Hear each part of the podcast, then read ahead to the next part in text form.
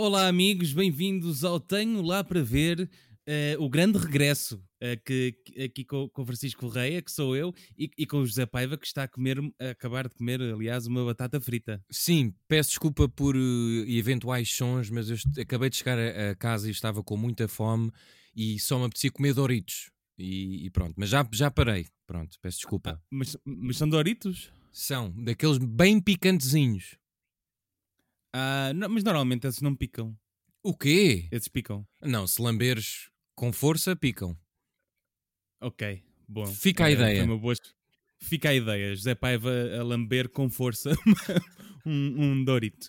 Então o que é que nos traz cá hoje? Bom, então, que é que eu acho que nós já não fazíamos isto, este tenho lá para ver há algum tempo, algumas semanas, um mês talvez, e traz-nos um filme que, eh, para mim, é, é algo especial falar deste filme. Porquê? Porque temos uma coisa especial neste podcast, porque eu entrevistei uhum. duas das uh, protagonistas e sinto que este filme é importante para as pessoas, percebes, Francisco? Para termos outra e, conversa sobre e, o e tema. Especial, especialmente para ti, não é? Que tu, tu, tu estás um fã, entrevistas duas duas atrizes, não é? De... Sim. O que é que entrevistaste já agora? Foi a, a Catarina Wallenstein, não é? E a Isabel, e a Isabel Zoá, que faz de Catarina. Pronto, não quero dizer muito mais, mas é assim aquela personagem mais poderosa do filme todo. Entrevistei-a uhum. hoje para o, para o Observador. E ela é muito fixe. Não sei se as pessoas conhecem ou não.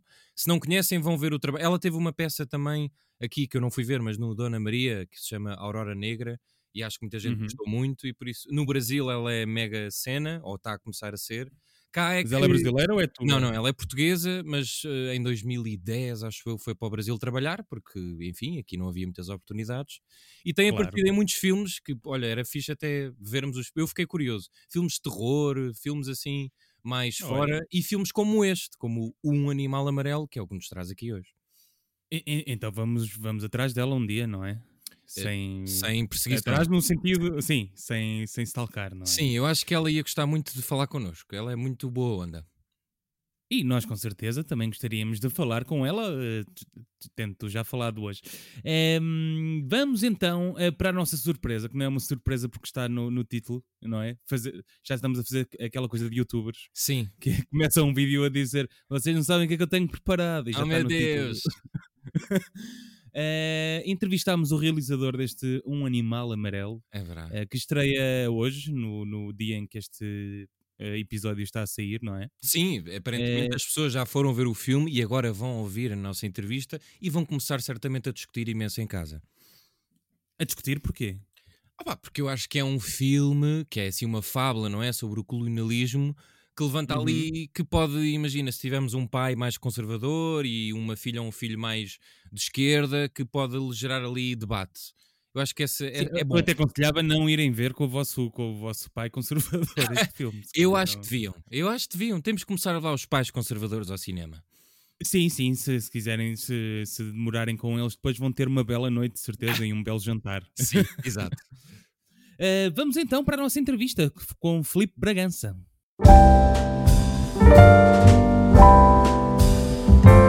Bem-vindos a, a, um regresso aqui da nossa rubrica do Tenho Lá para Ver, comigo Francisco Correia e com José Paiva. Como é que estás, José? Olá, Francisco, tudo bom? Tudo bom, e hoje temos uma, um filme especial, mas também um convidado especial que acontece ser o realizador desse filme especial, não é verdade? É, Sim, Chico, é, é, a primeira vez que, que fazemos uma entrevista no Tenho Lá para Ver. Isso costuma ser o nosso podcast de entrevistas Cacofonia. E, e eu estou muito curioso para esta entrevista, porque o filme é O Animal Amarelo, uh, um filme que esteve. Um Animal, um animal amarelo. exatamente, que esteve no Indie Lisboa, que já, já estreou antes noutros festivais, mas esteve cá há pouco tempo. Foi o filme que encerrou o festival. Uh, e nós estamos aqui com o Felipe Bragança, que já fez uh, muitos filmes, esta é a quarta longa-metragem, e por isso, Felipe, estás aí? Como é que está tudo bem? Tô bem, tô bem, tô, tô, eu tô cá em Lisboa, né? Esse, sou um dos brasileiros que está um pouco exilado em Portugal. Como é que está a correr este animal amarelo? Tá indo muito bem, assim, a gente. O filme estreou em Roterdão em janeiro. Depois veio o Covid, o filme ficou uns, uns meses um pouco esperando. E desde a retomada dos festivais em agosto, a gente tem viajado muito com o filme, ou o filme tem viajado sem mim, eu não estou podendo ir a todos os festivais, mas está indo muito bem. E agora preparando essa estreia aqui em, em Portugal, agora, dia 15. Que vai, exatamente, que vai acontecer já na quinta-feira. Como é que tu achas que os portugueses vão receber este filme? Olha, a sessão de encerramento no Indie Lisboa foi muito, muito bonita. Assim. É, um, é um filme que, que vai atravessando né, fragmentos e questões da história do Brasil, Portugal, Moçambique. E eu ficava curioso de ver como é que os portugueses iam, iam sentir aquelas críticas, aquelas, aqueles comentários às vezes cômicos sobre as nossas identidades nacionais, por falar assim.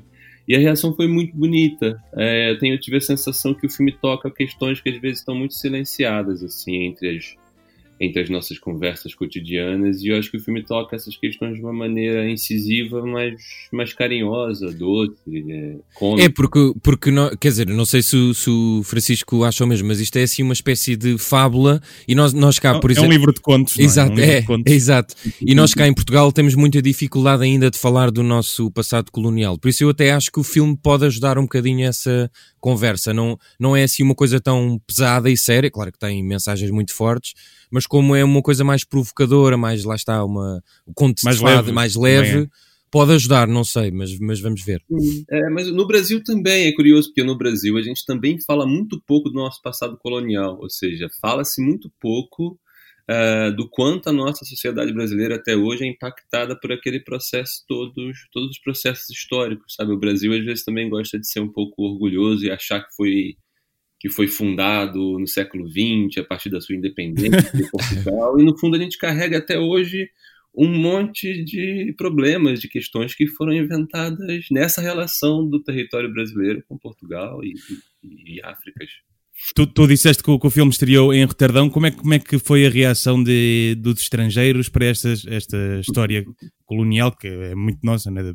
dos portugueses, dos, dos brasileiros, moçambicanos? Sim, primeiro é, é, é, foi, tem a coisa do mistério, né? ou seja, do enigma. As pessoas muitas vezes veem a relação do Brasil com a Europa como uma relação já harmonizada e calma, ou aquela ideia um pouco do Brasil como uma utopia tropical e que miscigenou tudo e tudo foi misturado e ficou tudo muito bem. Isso ainda é um pouco a visão oficial, né, que o Brasil durante o século XX transmitiu para o mundo. E foi curioso ver no público holandês e, e de outros países do mundo que estavam em Rotterdam, que é um festival muito grande, uh, vem gente da parte de todo mundo, percebendo que essas cicatrizes estão todas muito abertas ainda, que essas discussões não foram feitas, que as identidades brasileiras ainda passam por essa questão. E, e, foi muito curioso ver também alguns holandeses, que também é um país que tem um passado colonial, num outro formato do que o formato uhum. É, português, por assim dizer, mas, que, mas que também falam muito pouco sobre isso. E alguns holandeses nas conversas estavam entusiasmados de pensar um filme, de ter visto um filme que fala dessas questões, mas de uma maneira a convidar ao pensamento, né? A ideia, a minha ideia não é nunca cair num lugar de uma de uma ideia de condenação, de uma... Então ninguém saiu envergonhado da, da sessão. Eu acho que ele saiu para casa pensando outras coisas, assim, pensando coisas novas. Eu acho que um, uma das questões que eu acho que, que a gente passa muito no Brasil, às vezes, e cá em Portugal também, é, é como é difícil pensar sobre esses, esses processos históricos violentos que criaram nossos países, ou criaram nossos próprios corpos, né, quem nós somos, nós somos essas coisas. Uhum. É, e, e, pensar criticamente quem nós somos não é necessariamente ter desprezo por quem nós somos, mas entender, pensar, enfrentar um pouco. Então na Holanda eu senti isso, como às vezes alguns holandeses que eu acho que me disseram coisas do tipo, ah, o cinema holandês quase não fala sobre essas coisas, discute ali o cotidiano em Amsterdã, outras questões, mas nunca pensa o, o país. Ou seja, a, a, minha, a minha tese de cinema é que o cinema é uma máquina do tempo, né? Permite a gente uhum. acumular na tela uma série de tempos diferentes e ver num, num mesmo filme uma série de, de, de, lugares do tempo, não só porque é um filme histórico, mas porque acumula mesmo sensações. E, e, o amarelo é um pouco isso, é uma, uma tentativa de uma hipnose, assim, vamos conectar e rir, pensar de memórias que a gente tem, que a gente carrega. E outra... Pois, o osso é um bocado o símbolo disso, não é? É, exato. É, é, o osso é isso, o osso é essa memória que, é, que a gente carrega como um, como um, um amuleto, ou seja, que nos guia, mas que ao mesmo tempo é uma coisa um pouco incongruente. Uma cicatriz, é, quase, não sei. Uma cicatriz é um pedaço de um, de um, de um, é, um é uma ruína de um corpo, né, um osso. E teve um, um, Alguém me perguntou, acho que foi numa exibição em, em Roterdão, o osso e por que, que ele carregava um osso. E eu disse: olha, eu acho que no fundo todo mundo, todas as pessoas que, que, que são uh, desses países cuja base cultural, a base de formação foi esse processo de colonização, de invasões de territórios, ou seja, todo esse uhum. processo muito violento, carrega um osso na cintura também. Não é só o Fernando eu, eu, eu, tenho aqui algumas. Tenho duas perguntas sobre cenas específicas do filme. A primeira é, é quando há, há, uma parte em que o, a personagem principal, o Fernando, já está em, em, Lisboa e vai ter com uma espécie de magnata que tem assim muito dinheiro e vive num, numa, numa é espécie de palácio encantado. Uh, e aquela cena para mim foi a mais cómica do filme. Como é que tu pensaste na cena? Um, que, que, é quase meio ridícula nossa, é muito exuberante e, e fez-me lembrar um bocadinho uma questão que nós temos cá, o, o Luís de Camões e ai, como é que era, a coisa das sereias. Não era o das sereias, já não o, sei. O canto das o canto das sereias. Isso fez-me lembrar. Tu inspiraste em, em quê para essa cena? ah, eu acho que o filme é atravessado por muitas coisas, mas acho que tem Acho que uma das coisas para essa cena, uma das coisas de inspirações para o filme era, era o cinema do João César Monteiro. Uhum. Olha, para, eh, ok, continua, já digo-te uma coisa. É, algumas questões do cinema, do cinema novo brasileiro, porque o cinema novo brasileiro, que é o cinema dos anos 60 e 70, tinha uma, tinha uma certa tradição de um cinema realista, social, mas também tinha uma linhagem é, do Joaquim Pedro de Andrade, do alguns filmes do Glauber Rocha, que eram a ideia uhum. de uma alegoria farsesca e cômica para discutir os nossos lugares de, de poder. Então, eu me inspirei muito no cinema do Joaquim Pedro de Andrade, no tropicalismo brasileiro, ou seja, nesse tom de, de, de pensar os lugares de poder, não não por, não por desinteresse, mas de mostrar esse, o ridículo. No fundo é isso, é mostrar o ridículo desses gestos, inclusive desse barão do filme. Sim, sim, sim. Quem vive é o Diogo Dória, que é uma pessoa né, que, que diz, se diz filósofo, se diz barão, é, e diz que é dono de uma ONG, né? De uma. Sim. de uma organização cultural. É, enfim, aí fica uma série de insinuações sobre uma série de processos que a gente tem vivido no mundo em que muitas vezes é, barões é, poderosos tentam se dizer é, angelicais e muito nobres porque mantêm ONGs e escolas de dança ou qualquer coisa que, que no fundo funciona para tentar dar uma imagem onírica para uma estrutura de poder que está aí, está mantida. O, o, que eu ia dizer é, é que achei graça falar do, do João César Monteiro porque ontem vi Recordações da Casa Amarela. Olha que bom, que bom para você. não, e, e chamou-me a atenção porque. Eu uh, rever esse filme, muito tempo que eu não vi. vi estes dois filmes seguidos uh, e ambos têm cenas com banheiras e pelos públicos e tem amarelo no nome também. Sim, fato. mas, é uma inspiração direta essa cena, não? Sim, sim. Da banheira? Sim, o João César Monteiro, quando eu, quando eu estava escrevendo as primeiras versões do guião, isso já tem lá 5, 6 anos, né, aquelas primeiras escritas, e eu estava um pouco investigando intuitivamente esse cinema brasileiro alegórico dos anos, dos anos 70, começo dos anos 80. É, foi justamente a época também que eu que eu mais vi o cinema de João César Monteiro, tinha visto já quase todos os filmes, voltei a ver. Uhum.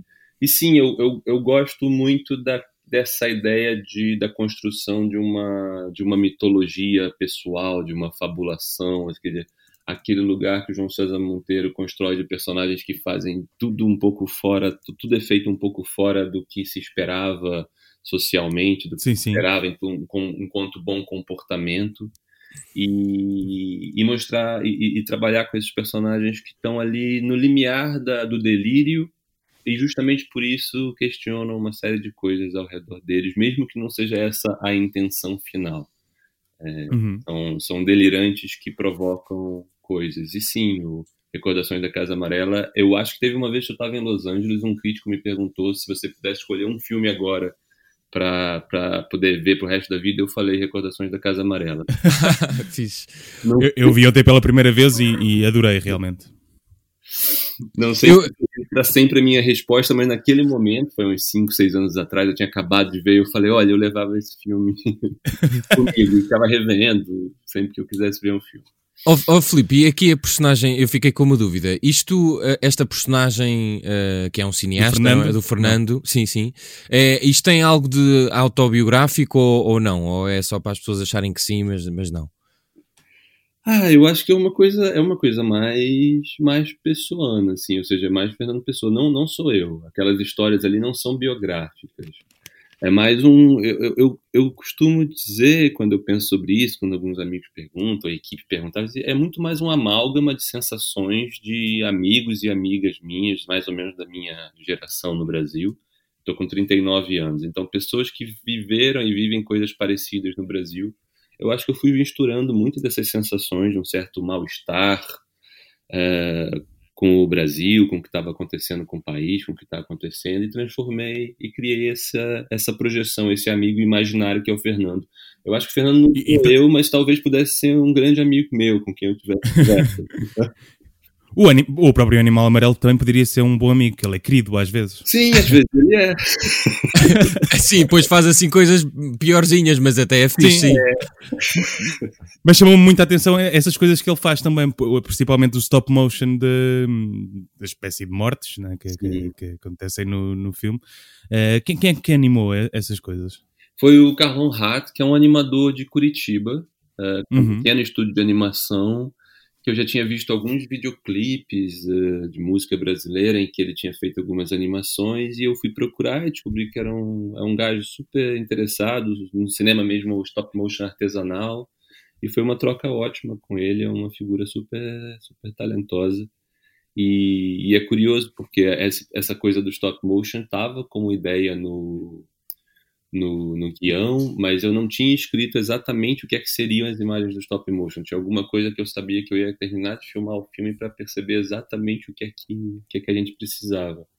E, e, o stop motion surgiu justamente para tentar trazer esse lugar do animal amarelo, desse vulto, dessa, dessa figura, como esse lugar de, de acumulação de memória, de um, né, de um imaginário que talvez fique cristalizado dentro do personagem do Fernando e, de, de, de todo mundo que está vendo o filme. Uhum. E aí eu pensei, olha, eu acho que isso eu não queria filmar, isso eu queria que fosse stop motion, que é uma é um registro de imagem que já dá a sensação de que é uma coisa que já é um já é um artefato, um sonho, já né? é um sonho, já é um artefato a ser guardado, né? A imagem, a imagem live action com os atores dá sempre a sensação de alguma certa, alguma incerteza tem alguma coisa em uhum. construção. Uhum. O stop motion seria aqueles momentos do filme que você fala, tá, isso ele cristalizou e guardou.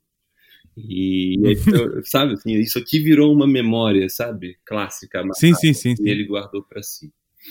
Uh, tu, tu já tinhas trabalhado antes com a Catarina Wallenstein no Traga uma Cabeça de Carmen M. Uh, como é que é uh, trabalhar com ela? Como é que surgiu esta parceria? Se é tudo muito fluido ou, ou há muita uh, discussão por ela também ser atriz, portanto traz outras, uh, atriz, traz outras realidades. Como é que é esse processo? E já realizou contigo, exato, é? exato. exato. A gente, na verdade, a gente filmou o Animal Amarelo antes de fazer o Carmen. Essa aqui é Ah, ok.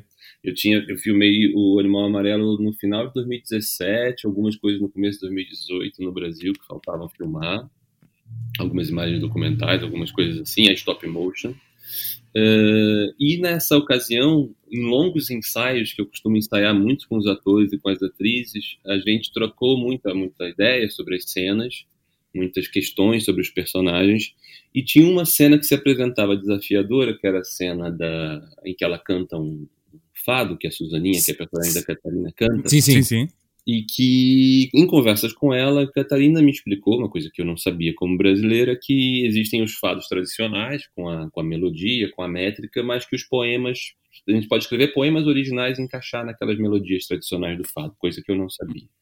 E a gente escreveu essa letra que ela canta juntos, num processo de vamos então. Ah, ok. É que eu, eu tive o tempo todo a pensar onde é que. Eu, eu, eu talvez conheça isto, mas não tenho. Então foram você. Ok. Não. Nós okay. escrevemos aquele poema daquele. Da, a gente marcou reuniões, além do ensaio, marcamos reuniões, escreveu aquele poema para ela cantar. E a partir dessas conversas do poema, discutindo identidade de Brasil, Portugal e discussões sobre, sobre essas ruínas do passado e as questões que estavam acontecendo no Brasil com a ascensão do, do protofascismo, Bolsonaro, essas questões. Uhum. Em muitas conversas, um dia eu, eu, eu, eu, desafiei ela e falei: olha, tenho uma vontade de fazer um filme que, que atravessasse um pouco a história da Carmen Miranda, que não fosse uma, uma biopic da, da Carmen Miranda, não é isso, mas fosse uma espécie de ensaio. E eu achava, acho que faria sentido fazer um com você atuando mas mesmo como um processo colaborativo, porque seria um filme que pensaria um pouco o próprio lugar da, da atriz, do corpo da atriz, do corpo feminino, do imaginário feminino, e eu não, não tinha vontade de fazer isso sozinho, ou seja, um realizador convida a atriz. Seria mesmo uma espécie de laboratório. Okay, okay. É, vamos fazer um laboratório juntos criativo. E, e a Catarina pensou um pouco e falou: tá bem, vamos fazer. Então, o Carmen foi feito num processo de espécie de, de laboratório, ou seja, ela foi para o Rio, a gente ficou num período longo lá, com uma equipe muito pequena, em vários ensaios, preparação física, ia filmando as coisas, ia conversando, ia amarrando. Então, o Amarelo foi uma relação diretor-atriz mais tradicional, por mais que tenha muita escuta e muita conversa, tinha lá um guião pré-escrito, e o Carmen foi mesmo um processo de. Não são improvisos, o que a gente vê na, na quando vê o Carmen, tragam minha cabeça, o que a gente está ali a gente já tinha ensaiado, mas a gente foi um pouco escrevendo enquanto ensaiava. E, e, aí eu acho que foi muito natural, assim, não sei se, como seria se, se eu e a Catarina pensarmos em fazer um filme, um, algum outro filme juntos, co-realizar a partir de um guião, seria a construção de uma outra relação. Mas no fundo acho que todo filme você constrói novas relações com aquela equipe que você vai criar junto. Uhum. Então cada filme propõe um jogo diferente e o jogo do Amarelo e do Carmen foram completamente diferentes. Eram dois e tu, qual é, qual é o processo que tu te sentes mais confortável ou, ou, estás bem com os dois? Os dois. Eu acho que um alimenta o outro. Eu tenho, eu, eu, assim, coloquialmente falo, eu tenho um filme grande e vou pensar num filme pequeno. É um jeito como eu explico para minha mãe quando ela pergunta: e aí, filho, como é que vai ser os próximos anos? Eu falo, ah, mãe, estou preparando um filme grande e antes eu vou fazer um filme pequeno e ela já sabe que significa um pouco um, um filme grande, não é necessariamente um blockbuster, não é um mas é um filme de um processo de escrita mais longo, que precisa de mais atores, de mais ensaios, de mais decors, de mais estrutura, e também pensar em paralelo a isso, filmes que são mais ensaios, um pouco mais artesanais, com um pouco menos de, elen de elenco, de equipe, também alimenta o pensamento para fazer os filmes maiores. Então eu acho que é uma espécie de de dialética, assim. Eu acho que se eu fosse escritor, era como se entre um livro de no... entre uma novela e outra, um romance e outra, eu escrevesse um livro de poemas, alguma coisa para para seguir pensando a escrita, ou no caso a, o cinema, sem, sem o tempo que um, o, o, Animal Amarelo levou mais ou menos seis anos.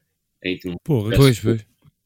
O Carmen levou um ano e meio, desde a ideia que a gente resolveu fazer e fica pronto. Ou seja, eu acho que são os dois lugares me dão energias diferentes, sabe, para pensar cinema e, e, uma coisa alimenta a outra. Tu, tu, como é que, como é que, qual é a tua opinião agora do, do, do, cinema brasileiro? Se achas que vai, vai continuar, vai sobreviver a esta, não só pandemia de doença, não é? Como também. E a pandemia do Bolsonaro. Outra. a pandemia política. Sim. É... Não, eu acho que, assim. Porque estava num crescendo, não é? a partir do momento em que entrou este novo governo, se calhar as oportunidades uh, desapareceram. Sim, a gente, a gente vive, a minha geração é uma geração que a gente costuma mapear como a primeira geração que veio das escolas de cinema. É, não que todos os realizadores e realizadoras com, né, com filmes consistentes venham de escolas, não é isso, tem gente uhum. que vem por outros caminhos, mas é uma geração que estudou nas faculdades de cinema no final dos anos 90, começo dos anos 2000, começou a filmar e chegou assim na vida uh, com um momento político que o Brasil tinha uma estrutura de políticas culturais, de investimento em teatro, cinema, música uh, e outras formas de, de, democratização da cultura, que de alguma forma uhum. minha geração, com muita, com todas as dificuldades normais de, de, de criar arte, de, de, lutar por um espaço, por um pensamento mais complexo que não seja só o industrial, a gente conseguiu uh, fazer muitos filmes, a gente conseguiu achar caminhos foi um processo muito longo, muito muito rápido, na verdade, muito e muito muito complexo, porque por exemplo, eu passei o meu segundo longa, o Alegria, foi feito em 2010.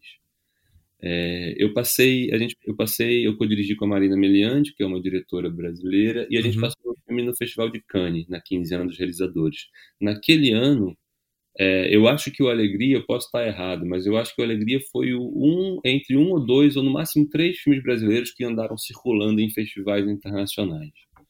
Três anos depois, em 2014, você já vinha um festival como Cannes com três, quatro filmes brasileiros, Berlim com oito, dez, Rotterdam com dez. Isso foi muito rápido. Nesse momento, foi um aumento, é, um crescente. Exato, um aumento crescente e muito, muito rápido. A aceleração foi muito rápida. E a gente chegou agora num momento no Brasil em que a gente tem muita gente, muitos realizadores e realizadoras interessantes, com pesquisas interessantes e complexas, é, do ponto de vista técnico, não técnico, do ponto de vista da, das funções específicas, os fotógrafos, os cenógrafos, as diretoras de arte, as fotógrafas, tem gente muito talentosa e muito, e muito preparada para fazer cinema. E agora o grande desafio é o como que a gente vai conseguir financiar e produzir, porque eu acho que existe uma geração de artistas muito consistente querendo criar coisas e eu acho que uma das questões do amarelo, que, que eu coloco indiretamente ali, é esse mal-estar, essa sensação. Por isso que o Fernando é um cineasta, né, o personagem. Uhum. Essa sensação de que a gente surfou um certo momento em que o Brasil é, parecia estar encontrando um projeto de democrático para o país, finalmente, alguma forma de, de, de pensar o país a partir das culturas populares diversas e de repente não era nada disso. A gente viu emergir do, do, do, do solo brasileiro, do nosso próprio chão, esse protofascismo de supremacista branco, bolsonarista, conservador, é, que também estava ali na nossa sociedade, mas foi se fortalecendo e agora está no, no centro de poder e das decisões. Uh, Filipe, tenho aqui uma, uma última pergunta e isto até calha bem porque nós esta semana estamos a discutir uma coisa que eu não sei se no Brasil se discute ou não, que é a possibilidade das plataformas de streaming entrarem cá em Portugal e apostarem diretamente na, nas, hum. nas produtoras independentes e no cinema. O que é que tu achas sobre isso? Achas bem ou achas que devia haver assim uma política pública mais forte e não deixar que a HBO e a Netflix venham cá uh, roubar-nos talentos e não permitir que se faça um, tanto um cinema de autor. Vai. Nós estamos muito a discutir esta semana isso porque vai ser votado no nosso Parlamento. Não sabemos bem qual é que vai ser o desfecho. Nós próprios não sabemos bem que opinião ter e, e queríamos te perguntar a ti, a ver se já pensaste nisso, se isso acontece no Brasil. Sim, já, já, pensei. Primeiro eu vou contar uma coisa que acho que as pessoas talvez cheguem a algumas conclusões por si mesmas, depois eu comento. Uh, assim que o Bolsonaro uh, no Brasil é, assumiu o poder no começo de 2019.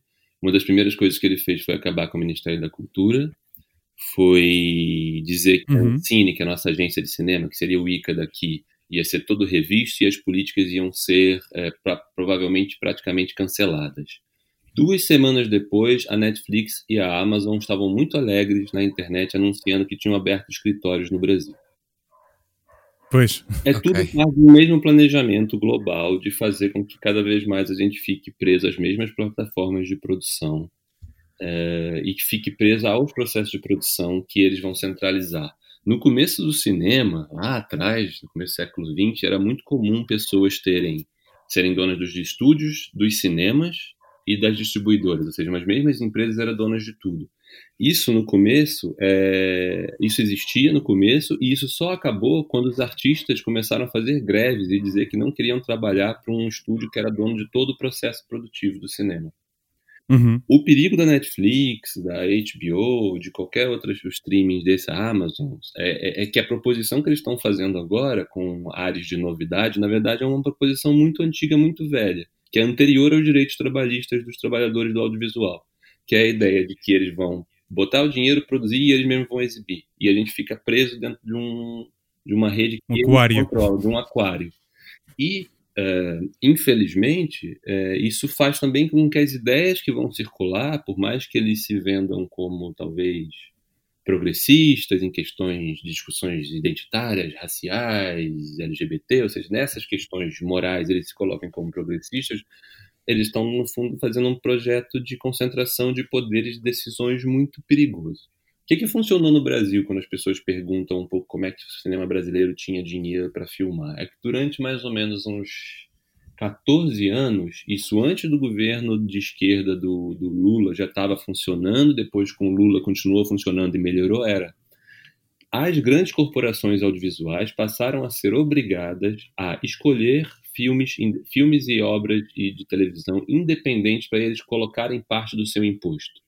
Essa ah. ideia da Netflix, que ela chega nos lugares e quer convencer os governos que o imposto que ela pagaria ela vai investir em si mesma para fazer mais séries, é, eu, me parece um pouco cômica e limitada, porque o ideal seria dizer para uma empresa dessa, dizer sim, você não precisa necessariamente pagar o imposto um, para o governo, mas você deveria investir esse imposto em obras independentes de audiovisual local.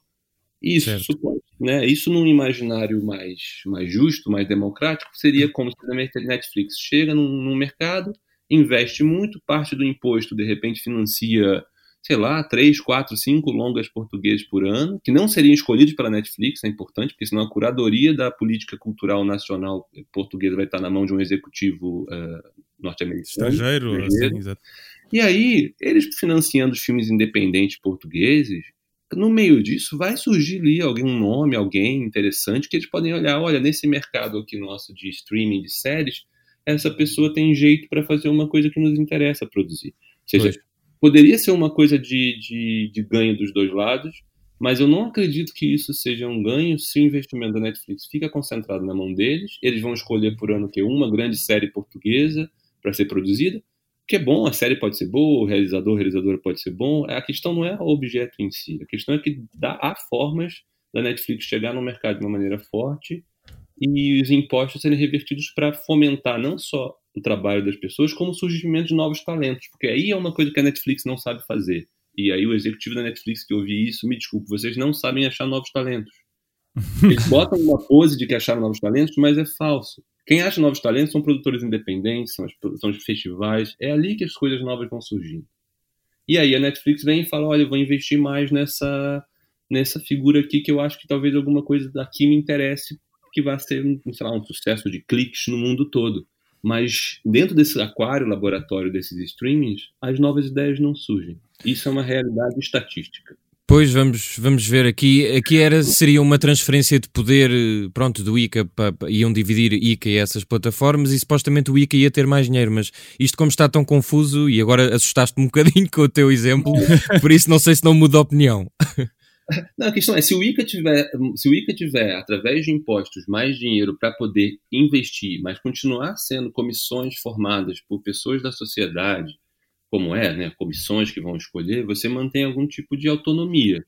O problema é que, eu, eu, até onde li, algumas das propostas possíveis seria fazer, ah, seria que alguns desses, dessas plataformas de streaming dissessem, olha, em vez de eu pagar o imposto, eu vou escolher fazer mais uma série portuguesa, que a gente vai escolher quem vai fazer e como vai fazer.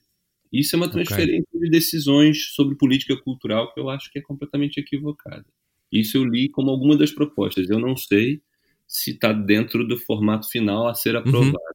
Mas eu acho que certamente uma boa porcentagem desses impostos que a Netflix e outros streamings gostariam de não ter que pagar, mas investir em audiovisual, deveria ser obrigado a ser feito através de políticas públicas. E aí é bom, se o Netflix gosta de audiovisual português, quanto mais realizadores e realizadoras novas independentes surgirem, mais gente vai ser possível que eles surjam como talentos para eles dizerem: olha, vem aqui fazer uma ficção científica de milhões de dólares. Se, se, se, se, for realmente uma troca justa dos dois lados, isso deveria acontecer. Se tem medo de investir em coisas independentes, talvez a questão não seja melhorar o mercado audiovisual português, seja mesmo só controlar. Fica aí a questão. e pronto, deste, depois deste animal vermelho que é a Netflix, vamos, vamos recomendar anim, um animal amarelo, Filipe Bragança. Filipe, muito obrigado por teres vindo aqui, eu tenho lá para ver. Não sei se queres eh, sugerir já agora, já que és sim, um sim. realizador, uh, aconselhar algum filme sem ser o teu, uma sugestão? Para pra, as pessoas verem pra... em casa? Sim, sim, exatamente. Ah, eu acho que ver os filmes do João César Monteiro e descobrir o cinema do Joaquim Pedro de Andrade, que é um realizador do cinema novo que trabalhava muito com farsa, com, com imaginação, discussões políticas de uma maneira bastante bem-humorada, cômica, divertida, carnavalesca que eu acho que pode ser uma boa influência nesses tempos em que as pessoas estão tão sérias e carrancudas e com medo de falar das coisas. Pronto, muito obrigado, Filipe, muito obrigado, José, e Obrigado. tchauzinho, amigo. Adeus, beijinhos. Obrigado, gente. Até mais.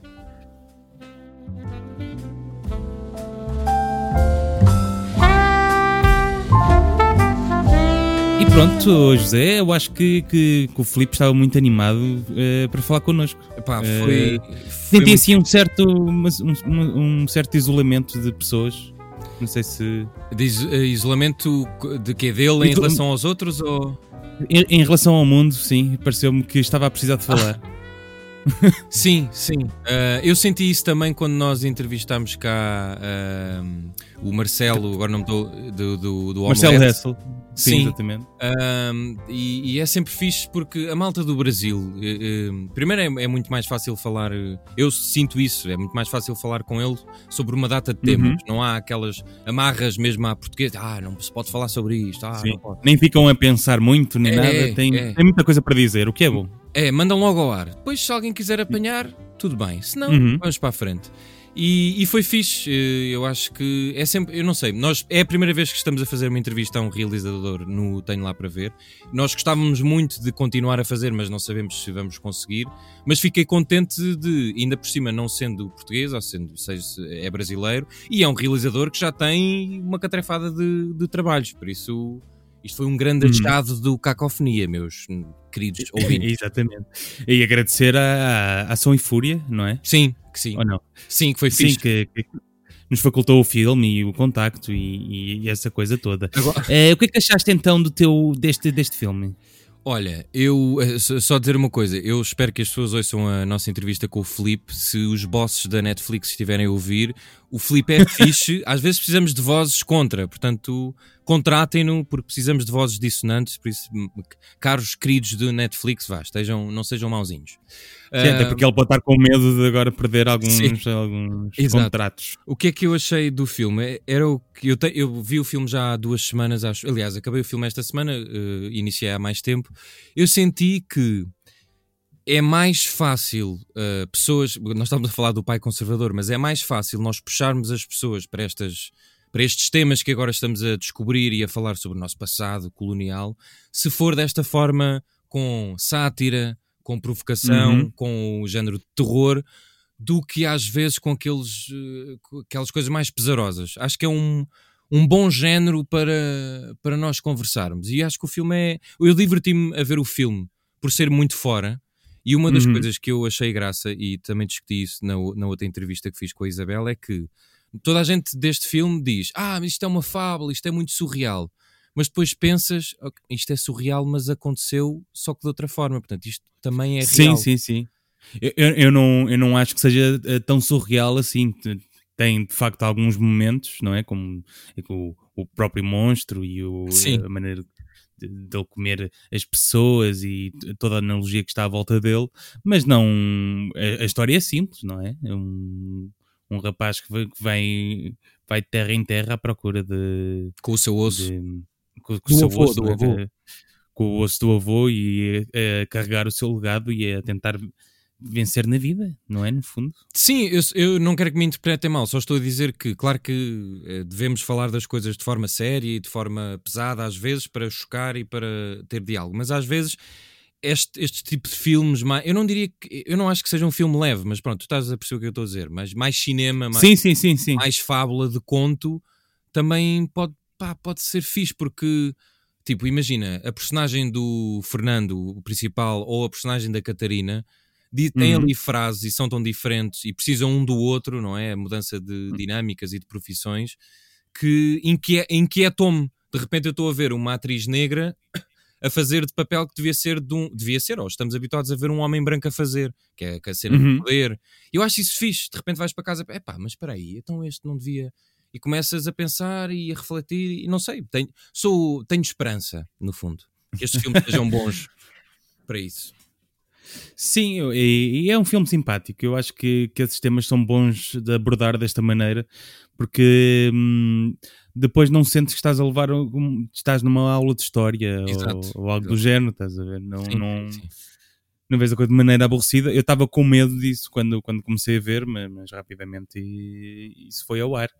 Um, é, um, é um filme bonito, acho que tem uma fotografia muito gira. Sim, sim, sim. Tem, tem boas demorou, cores. E o filme demorou imenso tempo a gravar. O Filipe disse isso na entrevista, que eu já me tinha esquecido disso, mas teve seis, seis anos, ou sete, é? exato. É, exatamente. Mas, mas, mas, demorou tempo durante a concepção do filme. Sim, seja, sim, sim. Não foi sim. de gravações. Só. Sim, estou a dizer o processo é... do início ao fim Uh, demorou uhum. esse tempo todo. E depois uma coisa é, é, que depois, por exemplo, aquele, aquele plano que eu te disse, porque eu vi um bocadinho, tive que ver o filme primeiro do que tu, aquele plano. Há uma vagina laser. Há uma sim. vagina, portanto, é assim, quando há uma vagina laser, eu não quero ser, não quero parecer rebarbado, é só porque. Imagina, é, é fora. É fora. E te, imagina que nós os dois estávamos a fazer um filme e de repente tu virá, olha, pai, e se metêssemos uma vagina laser? provavelmente não íamos meter, mas o Felipe e a Catarina e quem fez o filme puseram. Epá, aquilo é uhum. completamente fora, mas eu achei, tipo, dentro do guião, achei fixe. De repente, aquilo é. é, aqui lembrou-me um filme, ou é belga ou é alemão, que já não me lembro, que é o Ex-Drummer, em que está um homem a falar com outro e um deles diz: uh, Mas quero ver a vagina da minha mulher. Uhum. E o outro diz: Sim, sim. Então eles entram mesmo tipo, lá dentro. É há assim um, uma espécie de casulo e eles estão a passear lá dentro e ele está a mostrar. E, há, um é filme, há, um filme, qualquer uh, daqueles uh, engraçados, mas muito gráficos do Sacha Baron Cohen, também que eles entram para o rabo de um, de um rinoceronte. Portanto, há sempre essa coisa. Ah, sim, exato. Mas uh, agora esqueci-me do que é que ia dizer. o que é que eu ia dizer? Era sobre o facto de ter uma vagina laser. Sim, é, basicamente é isso. É, é quero, quero reforçar que é preciso coragem para. Ah, já sei, já sei, lembrei-me. Exato, é, estavas a falar de coragem. É, é isso. Esse, este tipo de eh, experimentalismo vá nestes filmes. Uh, e, e, e, atenção, que este filme uh, encerrou em de Lisboa, foi a Roterdão. Tipo, não é uma coisa tipo o Filipe Bragança não se lembrou e pôs o filme a rodar. Tipo, é um filme que teve uma rodagem na Europa e no Brasil que nós parece que estamos aqui a inferiorizar, mas não é isso. Mas o que eu estava a dizer era o filme tem uma vibe muito de série B, de muito experimental, de vamos fazer aqui umas uhum. coisas, tipo mesmo aquela parte do da, do Barão que tem todas as suas sereias, os empregados e, e que aquilo fez lembrar, Sim. o Filipe Bragança falou do, dos filmes do João César Monteiro e ele mostrar essas influências todas é, pá, eu achei arriscado ao mesmo tempo, não é? Porque uh, tocar em filmes portugueses é sempre aquela coisa. Oh, pá, okay, tá Sim, tem graça um realizador brasileiro de repente chegar aqui e pegar nos nossos clássicos, não é? Sim, sim, sim, mas não de forma.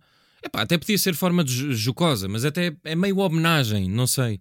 Sim, sim, é, é completamente, diria. E eu acho isso é... fixe. E, e, acho que o melhor exemplo disso até é também ele trazer uh, Uh, o mundo português para, para o Brasil também, não é? Tens, acaba com aquela versão da Catarina Wallenstein e dos Capitão Fausto a cantar uma música de Caetano. Sim, sim, sim. Um, esse, essa ponte e essa troca também, também é e, a, e a Catarina Wallenstein canta ali numa quando está a tomar banho, um banho de. Ah, sim, canta um fado. Sim. Que foi escrever. É, eu sei, o plano é bonito, eu gostei dessa cena por acaso. Uhum, a uhum. única coisa que, é... já que estamos aqui a bajular imenso um animal amarelo, a única crítica que, que eu faço agora que me lembro é há muito texto escrito que não parece tão televisivo. Não sei se me faz explicar. Que aquilo parece meio poético e às vezes eu perdia-me um bocadinho na interação. Mas estás a falar de, do narrador? Não, o narrador eu até achei, a narradora neste caso, que é a Catarina, narradora, sim. que eu até achei importante ela existir. É quase uma voz de condenação. Uh, uhum. É mais os diálogos entre a Catarina Wallenstein e o, e o Igor, que é, que é o, Fernando. Um, às vezes a coisa é tão poética, tão. parece quase que, como se fosse escrita por o Camões. É teatro. É, é? é muito teatral. E aí Pronto, é a tal coisa. Como, sou, como estamos uh, muito com a visão do cinema norte-americano, queremos uma coisa mais sim, sim. Mas, mas acho que o filme, mas a partir do momento em que o filme te traz para aquele mundo surrealista, não, não é uma coisa que me chateie. Sim, sim, sim. Não, não, não. Também não, não, não fiquei super indignado. Mas pronto, se tiver que criticar, porque nós aqui eu gosto de ser uma pessoa equilibrada, diria só, diria, diria só isso. Ok. E, e acha, damos nota ao filme? Não. Sim, podemos dar, estou confiante para dar uma nota. Ok. Eu não sei depois se o Filipe ouviste e se calhar. Sim, é que tem graça também. Entrevistavas o realizador e depois nota 2. exato. Olha, Filipe, curti bué, pá, o teu filme é uma grande merda. Yeah, exato. Não, mas eu vou dar. Nós podemos dar tipo 2,5, 7,5, 8,5. Já não me lembro. Podes, é de 0 a 10, podes dar os meios que quiseres. Ok, eu vou dar um fortíssimo 7,5 Ok, do coração. ok. Do coração. Está bem. Eu, eu vou dar um 7 do coração também. É pá, tu, estás, tu ainda não fomos, ao- acho que ainda não foste aos 8, aos oito nenhuma vez. Sério. Não, já fui, já, já fui. Pronto. Desculpa lá, Luís Miguel Oliveira. Não, não, é, é um filme que eu gostei, não, não é um filme que va- vai ficar comigo para a vida. E, Percebo, percebo. desculpa, Felipe. Não, tu- Mas, ma- mas é um filme que eu que me que me que, que eu gostei de que me entreteu. Sim, Eh, entretém-te e dá talento para outras. Exatamente, um 7 é bom. Um 7 na minha, já disse isto, um 7 na minha rede social quer dizer bom. um filme bom. E fica aqui, quando o Chico for professor de cinema, já sabem, Luís. Exatamente. É um bom. um 7 é um bom. E, e pronto, olhem, eh, voltamos para a semana.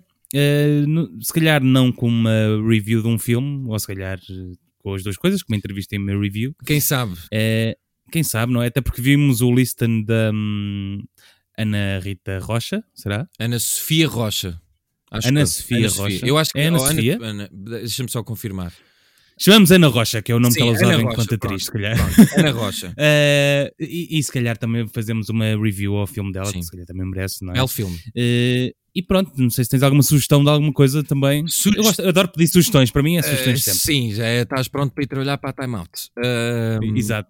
Sugestões, sugestões, deixa-me. Olha, vou sugerir. eh, eu no outro dia vi muita gente a falar do documentário do David Atten- Attenborough, que tem 93 Uhum. anos, e eu pensei, epá. Eh, não sei se quer ver, já foi muita coisa feita sobre o ambiente, depois às vezes é assim uma coisa meio política. Mas depois eu lembrei-me que em miúdo não via as coisas do, do David, mas via os programas da BBC do- dos animais, não é? Que ele Uhum, trabalha- também, da SIC. também, exato, da SIC, mas em dobrado em português, mas ele também trabalhou Com aquela voz assim. Exato, uma voz incrível. O coelho do norte. É Era um bocado um animal amarelo. Era, era um bocadinho. E, e eu fui ver o filme, epá, e, e tenho alguma. Eh, Senti-me triste porque aquilo soa a carta de despedida de um homem do auge dos seus 93 anos que já viu todo o mundo. E acho que a parte mais fixe do filme é que ele mostra algumas imagens de arquivo de trabalhos que fez e de viagens do mundo que fez. E é uma carta de despedida também para tu te sentires mal com o facto de ele vai morrer, não é? Não tarda daqui a uns anos, Pois. não é? E nós vamos cá ficar com tudo o que sabemos que vai acontecer, ou não, mas em, em princípio não vai ser bom. Epá, aí olha, é, é a bom minha ver o pergunta para ti é, é: tem cobras ou não? Tem duas cobras, penso eu. Uma em que está ele a olhar para a cobra e outra em que ele está a pegar nela, se não me engano. De resto não tem mais cobras. Ok, pronto. Mas, mas Eh, eu acho que, epá, não sei, não é todos os dias que vês uma. E é um bocado aquela Cobra. coisa de. Ah, não, uma cobra, não. Mas não é todos os dias que vês as tuas referências de infância ou de adulto, vá, a, a- a despedir-se. Eu senti que aquilo era uma despedida.